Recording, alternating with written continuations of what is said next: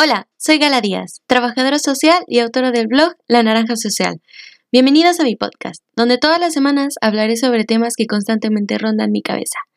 Este será un podcast crudo, sin tabúes, íntimo, a veces serio, pero mayoritariamente será divertido. Así que siéntate y relájate, que empezamos.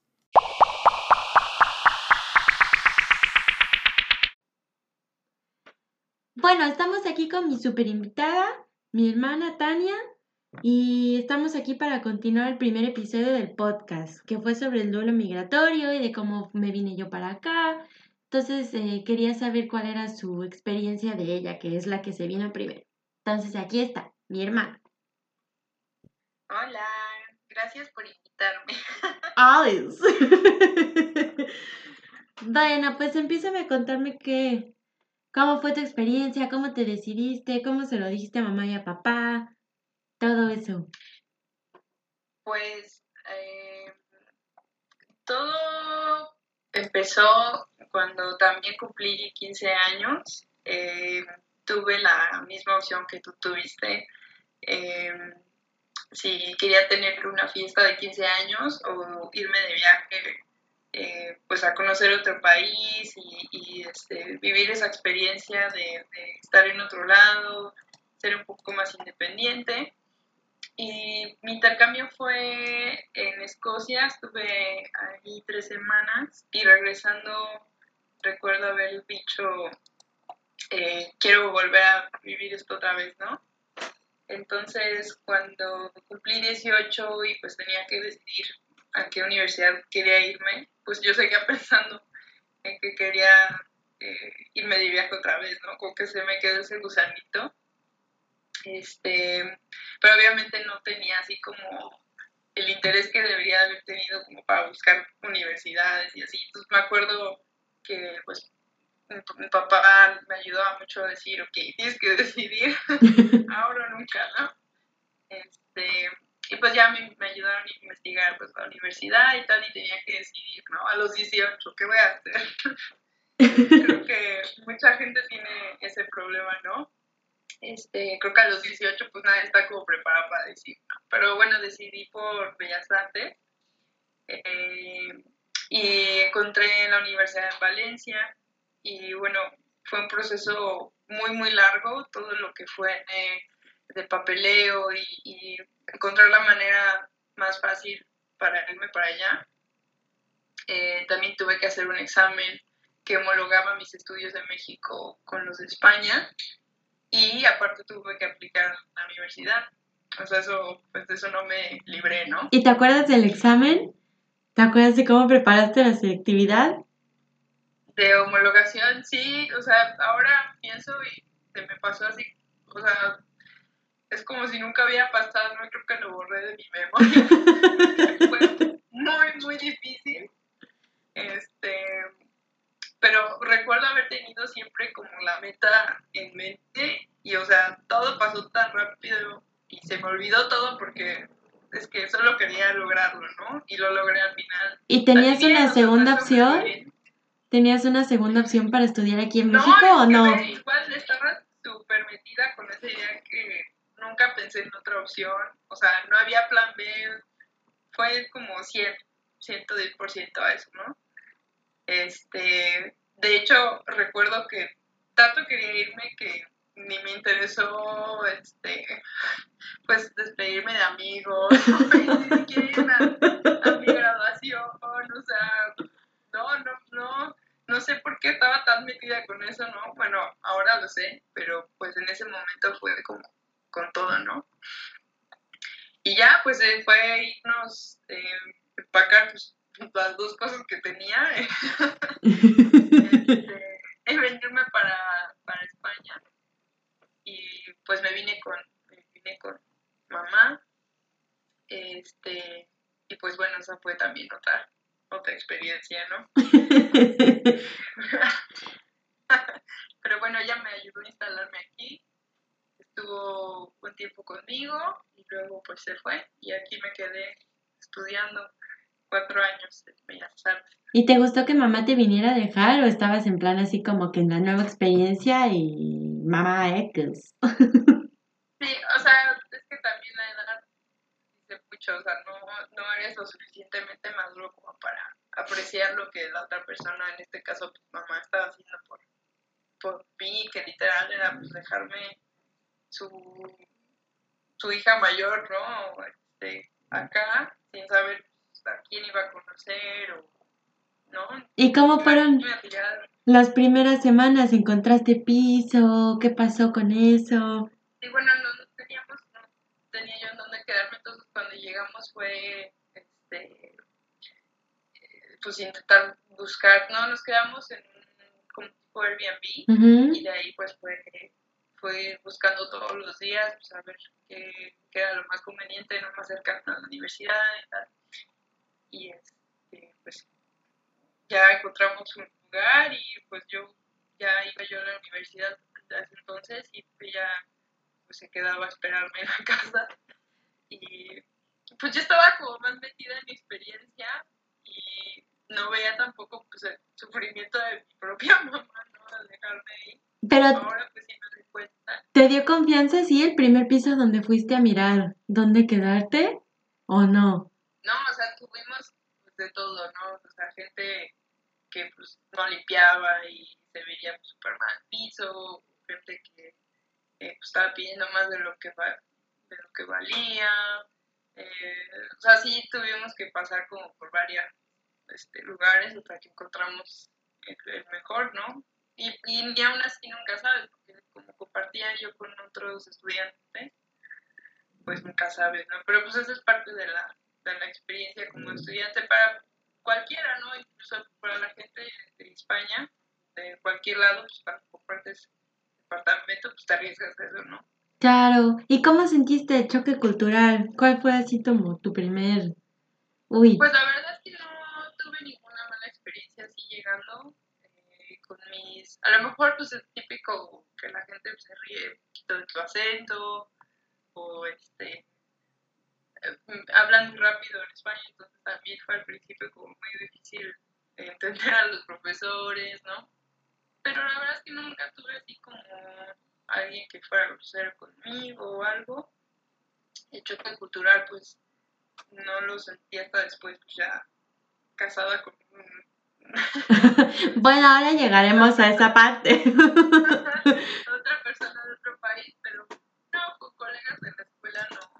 Universidad pues nunca tuve problema, fue más bien, eso es como ya pues interiorizado, no tienes, si tú crees que la gente se está riendo de ti, pues ya, eso es, Claro. es otra cosa. Pero bueno, como más seguir el, el rollo y pues que fuera como característico mío, ¿no? Que era la mexicana en ese momento, no había nadie más de México, entonces eso también era, era padre que la gente se identificara así, entonces ¿Y era la carrera lo que te esperabas o no?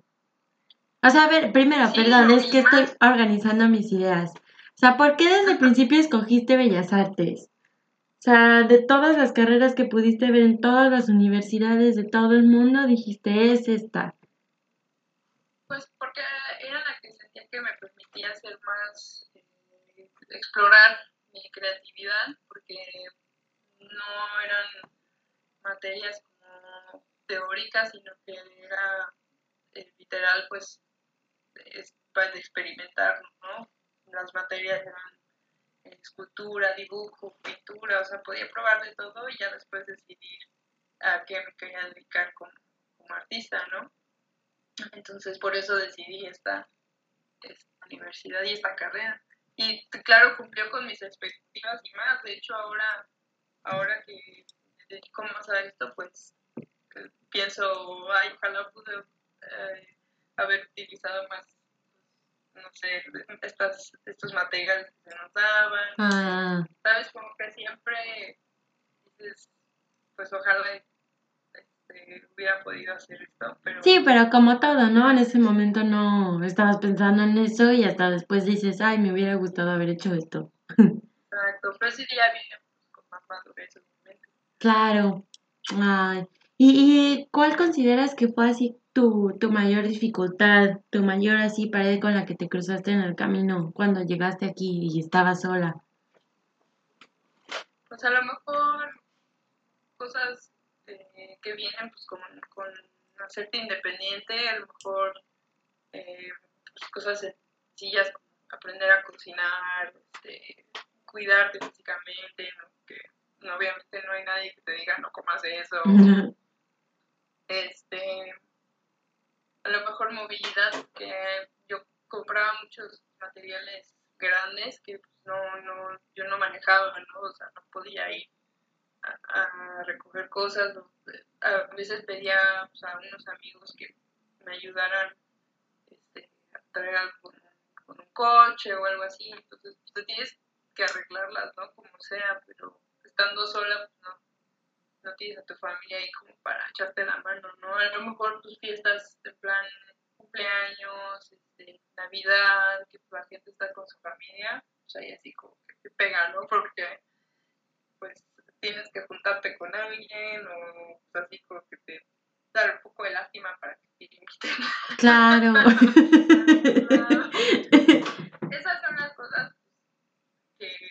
yo creo que mucha gente en el extranjero, expatriados, expatriados, experiencia, estando afuera.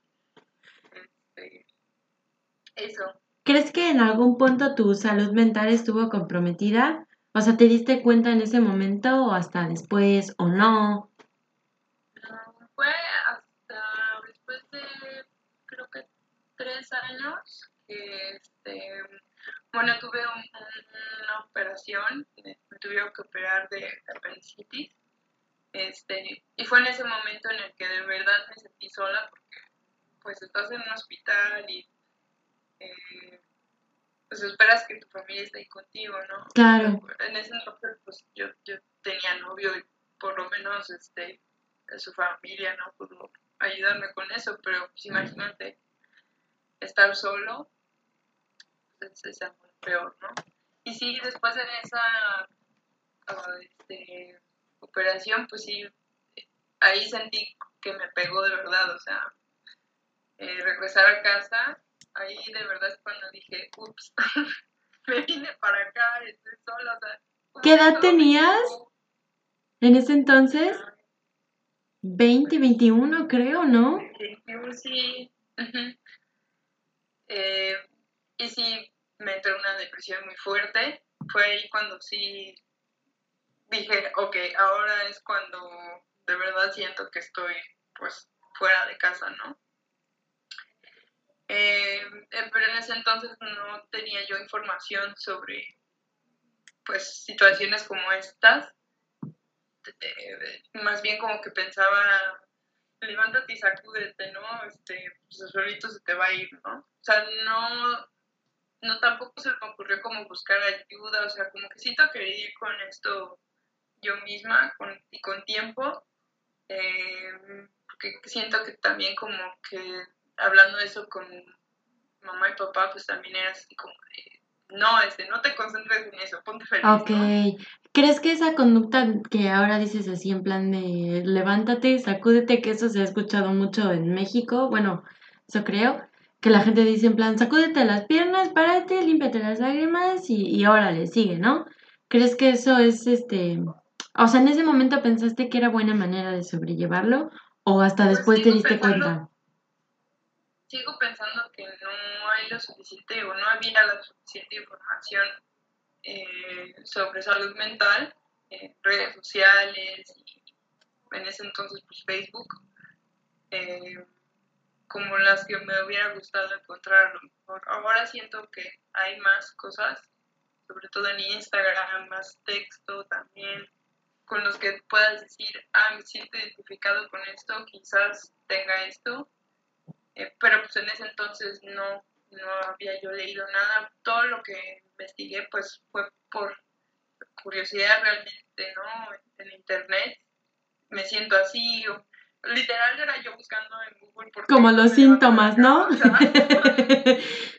qué solo tengo sueño, no? O sea, imagínate tener que buscar así. Sí, así. Este, entonces siento que me hubiera gustado encontrar más información para saber pues, cómo salir de eso, ¿no? Que tampoco era de, o sea, voy a ir al psicólogo, o sea, era como que la última opción. Cosa que, ajá, porque piensas, ay, ir al psicólogo, pues porque estás loco, ¿no? Sí, que es un estereotipo al final, ¿no? Exacto. Entonces, pues sí, al final, bueno, pasé como sea, este, investigué sobre mindfulness, que fue lo que a mí me ayudó, eh, y pues seguir eh, creando, porque también ese fue como... Tu terapia. Este, sí, eh, lo que pude pues concentrar esa energía y pues con el tiempo pasó y ahora pues que estoy mejor me doy cuenta que por lo que pasó. en este caso sí fue un episodio fuerte de desrealización y depresión. Sí, que ahora sabes qué es, ¿no? Ahora sabes qué es lo que pasaste. Y luego cuando, cuando llegué yo, que estuviste cuatro años sola y luego llegué yo, ¿qué sentiste? ¿Crees que tomaste algún rol diferente al que no fuera ser hermana? Sí, definitivamente, pero siempre fue creo que un poquito así entre tú y yo, de esa también es mi personalidad, o sea, siento que siempre he sido así. Eh, entonces cuando llegaste tú, pues no, no quería que tú pasaras por lo que yo pasé, entonces inevitablemente fue como querer protegerte de todo. Este, aunque pues después me di cuenta que tú también necesitabas experimentar tus propias eh, pues hasta problemas, ¿no? Para que te dieras cuenta de que es para ti lo que funciona. Eh, pero pues eso duró poco porque también entre tú y yo pues hablamos mucho y este, también de nos teníamos nuestro espacio, tú pues, claro. también tu universidad y realmente eso es, la verdad es que lo considero uno de los mejores años también. Sí, yo también. De, mi vida, porque poder compartir eso con alguien tan cercano, pues es padre, ¿no? Creo que al final después de estar cuatro años separadas, bueno, cuando no estabas en México yo sentía así como, ay, sí, tengo hermana. Como que a veces me acordaba que, que estabas tú. No sé, se sentía raro. Y luego ya cuando empezamos a vivir juntas fue como, ah, sí. Exacto. Aunque bueno, también eso pues provoca obviamente tensión. Claro, como siempre. Este, o sea, ya siendo, siendo más grandes, más adultas, pues siempre va a haber algo en lo, que no coincidimos o no, pero pues es parte de, de vivir con alguien también. Sí, me acuerdo que esos años familia. esos años se pasaron rápidos porque tú también estabas terminando tu máster y, y decidiste volver a irte. ¿Eso cómo fue? ¿Qué pasó? Pues cuando eh, tú viniste a vivir conmigo, eh, nos fuimos de viaje eh, y en ese viaje pues yo conocí a, pues ahora que es mi marido ahora. este, y pues fue pasar, la verdad es que fue en un periodo de dos años cuando estaba todavía estudiando mi máster, que pues formé esta relación con él y em, decidimos que pues no queríamos que fuera a larga distancia. En ese entonces pues él, estaba trabajando ya aquí en Bélgica, entonces creíamos que lo mejor, la mejor opción pues, era que yo me mudara para acá, porque también considerando las situaciones de los dos países, pues quizás este país pues, me podría ofrecer otro tipo de, cosas. Em,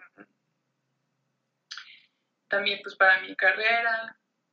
Y yo me, fui a Bélgica primero eh, con un intercambio de, Como de prácticas, ¿no? De prácticas, ajá. Y pues eso me dio como la oportunidad de, de trabajar aquí y pues experimentar también la escena artística de aquí de Bélgica, hacer amigos también.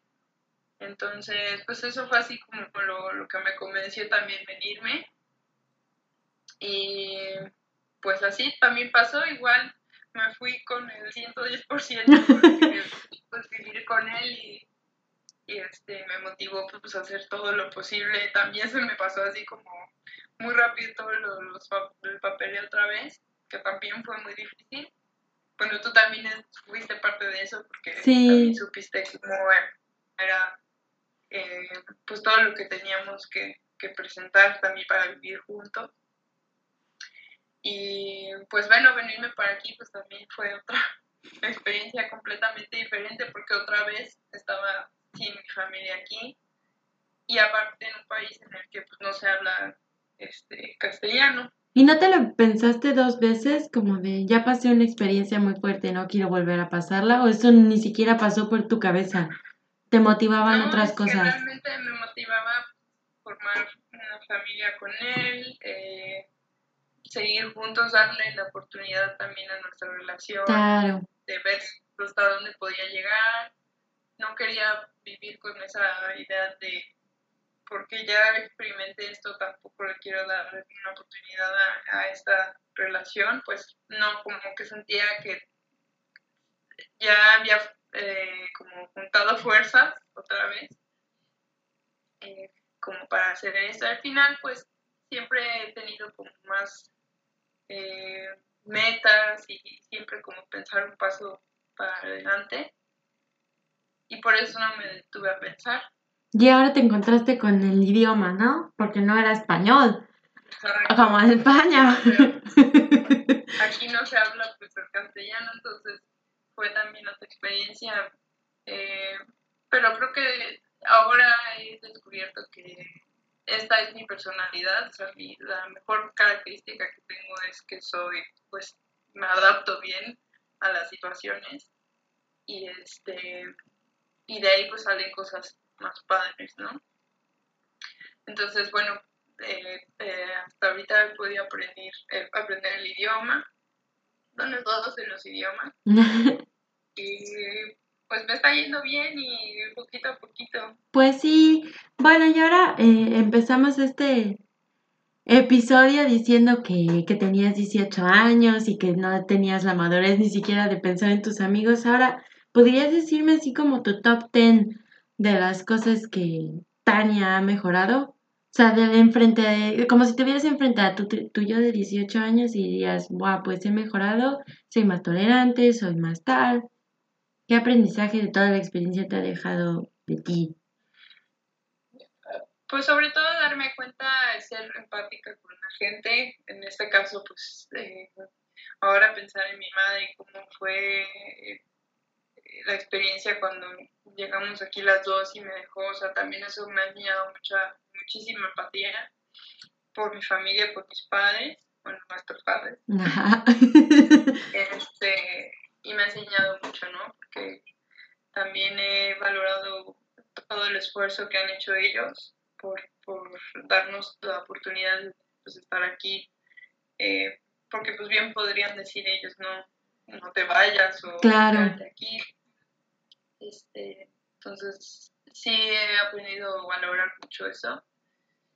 Em, quizás este no eh, a lo mejor como respetar más hasta dónde puedo llegar o sea este, como darme este también ese eh, ese valor igual a mí misma no de decir ve todo lo que puedes lograr o sea Claro, tu autoestima, ¿no? porque ten- ten- tenemos, tenemos a, a gente que se identifique conmigo, que tenga muchas metas, eh, pues tendemos mucho a, a tener una expectativa muy alta de las cosas y pues inevitablemente mm, dejas de valorar lo que ya has hecho. ¿no? Entonces, sobre todo eso, yo creo. ¡Qué bueno! Pues bueno, ya no tengo más preguntas. Si tú quieres comentar algo más, pues. No, yo creo que es importante lo que estás haciendo ahora porque eh, siento que a lo mejor me hubiera podido también gustar escuchar a alguien con una experiencia similar también para poder acercarme a esta persona y preguntar cosas. Eh, lo que nosotras hemos vivido pues es a alguien, a alguien se va a sentir identificado Claro, y alguien que a lo mejor se sienta perdido, un poquito eh, desmotivado, ¿no? Que, que nosotras, tú y yo podemos este, motivar a alguien más. Pues eso es muy padre, ¿no? Eso lo comentábamos. Sí. Que hay veces eh, dentro de mi propia profesión, eh, los creativos, hay gente pues que se sienta, se siente un poquito como eh, ¿cómo se dice? Que tiene miedo a que alguien sea mejor. eh, ah, sí, no sé cómo se dice. Este, y pues pisarse entre ellos, eso no lleva a ningún lado. O sea, yo creo firmemente que si tú pones a alguien en un pedestal es porque esa persona te va a enseñar algo y no por miedo a que pues, sea mejor, te vaya como a hacer a un lado, ¿no? En vez de ayudarte y echarte la mano. Entonces, claro. lo que pues, yo quiero hacer con, con mi carrera y este y me da gusto que pues, eh, lo podamos compartir juntas, que tú también lo puedas hacer. Sí, también me ha gustado mucho que me estés ayudando con esto. También es importante para mí que pues tenga alguien, no sé, también estaría bien que luego en otro episodio pudiéramos hablar de, de tu carrera, porque es tan diferente a la mía y a lo social que, que me interesa también saber tu opinión es sobre temas como el feminismo, sobre otras cosas. Entonces, cuando quieras puedes venir. Sí, me encanta también poder colaborar con otra gente que piense igual. Claro. Eso pues hace que crea pues cosas maravillosas, ¿no? Bueno, pues muchas gracias, Hermani. Nos estamos no viendo. no hay qué. Gracias por tenerme. Bueno, gracias a todos por haberme escuchado en este tercer episodio del podcast. Ya saben que pueden seguirme en mis redes sociales aquí abajo en la descripción. Y nos vemos en el próximo episodio. Hasta luego.